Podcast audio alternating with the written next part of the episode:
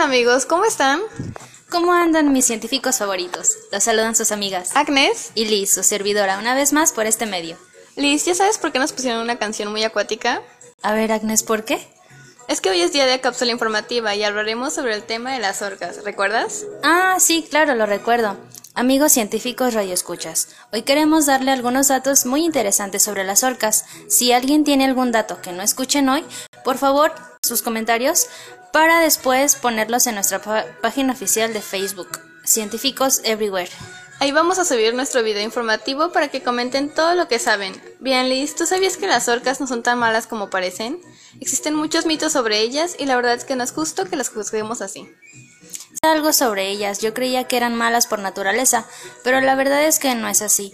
Existen lugares como acuarios donde tienen ejemplares como las orcas, donde hacen saber por este medio que varios estudios y encuestas sobre los ataques de las orcas a sus entrenadores y cuidadores han aumentado y ¿sabes por qué? Sí, dicen que es por el mal estado como las tienen. Ellas encerradas en espacios pequeños se estresan y por ende tienden a ser agresivas.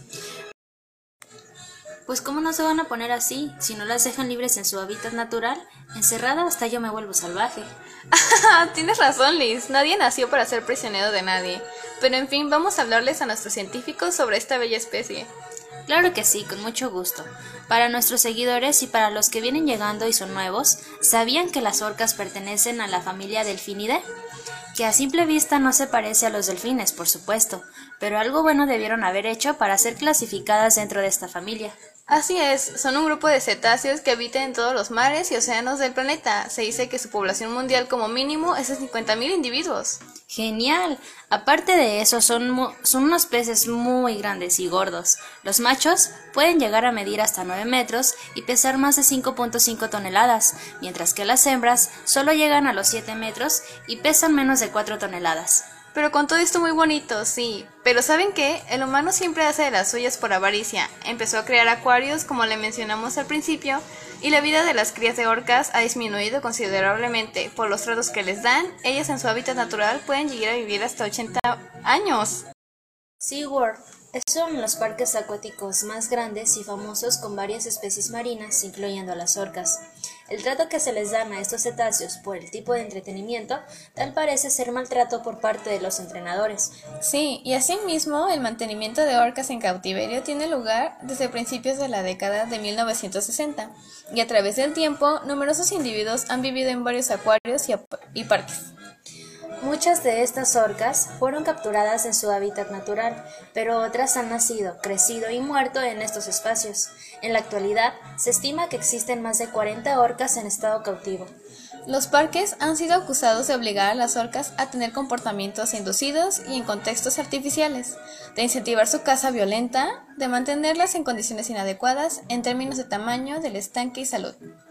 La mala concepción, la escasez de información y los intereses económicos sobre estos animales han generado la situación actual en la que viven, en donde se ha registrado la distribución de su población a nivel global debido ya a las mencionadas acciones humanas contra el medio ambiente, mostrando la captura como una de sus principales amenazas.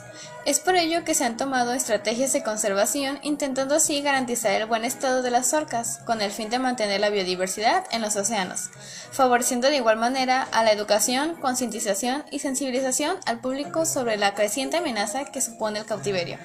Por ello, debemos tomar actividades de cuidado y conservación de esta especie y concientizar a las personas de que esta especie no es mala ni agresiva, al contrario, son especies muy inteligentes y que ayudan a un buen equilibrio ecológico. Bueno, mis científicos radioescuchas, esperemos que toda esta charla les haya servido y que es algo muy importante de anotar, ¿no crees, Liz? Así es, mi estimada. Ahora sabemos que las orcas bebés no son como dicen, así que si alguien llega a ver una, salúdenla, que no pasará nada. Hasta la próxima, científicos, los queremos. Bye.